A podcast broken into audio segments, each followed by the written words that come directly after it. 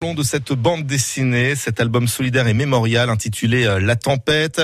Yvon Bertorello est toujours en, studio avec nous et puis nous accueillons le dessinateur Cédric Fernandez qui est en ligne avec nous. Bonjour Cédric.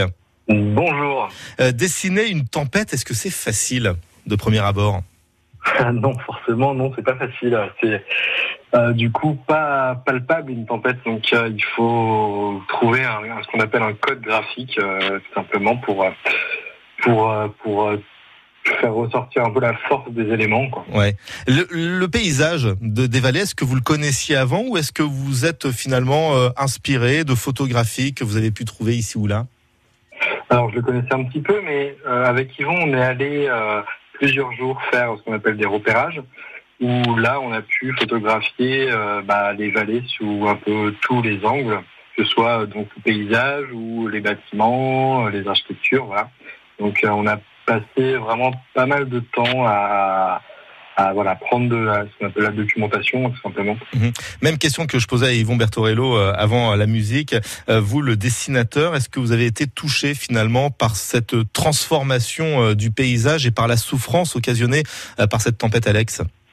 Oui, bien sûr. Alors c'était incroyable parce que moi je connaissais la tempête. Alors je, suis un peu plus loin qu'Yvon. je suis dans le Var. Donc moi je connaissais la tempête euh, que par euh, les médias et donc je savais que ça avait été euh, vraiment incroyable hein, comme catastrophe. Mais une fois sur place, en fait je me suis rendu compte que j'avais vraiment pas pris conscience de, la gravité des, des, événements. Et, et, quand on est vraiment dans ces vallées, on voit toute la destruction mmh. qui, a, qui, a, eu lieu, les kilomètres et les kilomètres de routes qui ont été arrachés, les ponts, les maisons, tout ça. Et en fait, on vraiment ça, ça, nous choque. Enfin, moi, j'étais euh, vraiment choqué euh, par tout ça, et par euh, voilà ce qu'on a vu et aussi par les témoignages des gens qui nous ont vraiment raconté ce qui leur est passé. Et c'est vrai qu'on se sent tout petit. Yvon Bertorello, vous qui les connaissez bien, ces vallées, la Vésubie, la Roya, euh, on peut pas s'imaginer finalement quand on tant qu'on n'a pas vu les dégâts de la puissance dévastatrice de cette tempête. Écoutez, je vais vous répondre de cette façon-là. Il y a plein de gens qui sont pas retournés dans les vallées et qui s'imaginent pas du tout, du tout de la situation euh, de ces, ces, vallées, en particulier la Roya et la Vésubie. Moi, j'ai été euh, profondément choqué, surtout par la Roya, parce que la Roya est très étroite, donc tout était coupé partout. Il y avait une vingtaine d'interruptions. Alors moi, j'avais la possibilité de circuler grâce à une autorisation spéciale. Autrement, il fallait attendre. Il y avait des heures de passage. Alors maintenant, ça s'est amélioré, tout ça. Donc c'était catastrophique. Des de ponts, d'infrastructures, de maisons, euh, les lieux aussi naturels. Quand vous pensez à la, Vésubie, il y avait des jardins partout. Mhm. Quand on arrive à Saint-Martin, c'est un, une énorme, une sorte de fleuve énorme. Il y a un des de bataille, un champ de bataille, voilà. Un champ de bataille. Euh, Cédric Fernandez, vos prochains euh, ouvrages auront attrait à ces phénomènes naturels ou vous allez complètement changer de, de, de style? Euh, non, non, là, là, on change un peu de style. On a déjà bien travaillé sur euh, sur les catastrophes entre le problème de Paris, euh, qui vont aussi.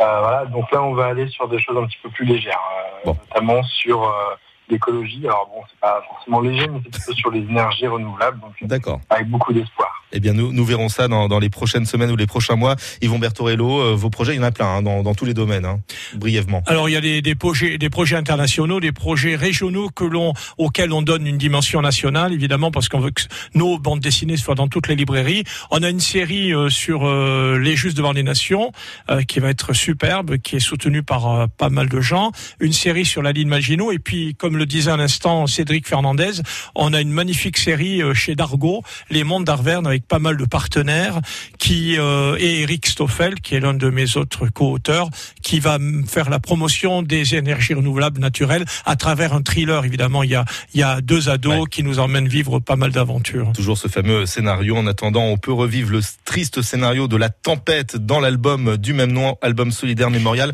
que l'on peut trouver partout. Alors la, la, la, bande dessinée sur la tempête Alex est sortie en librairie mercredi dernier.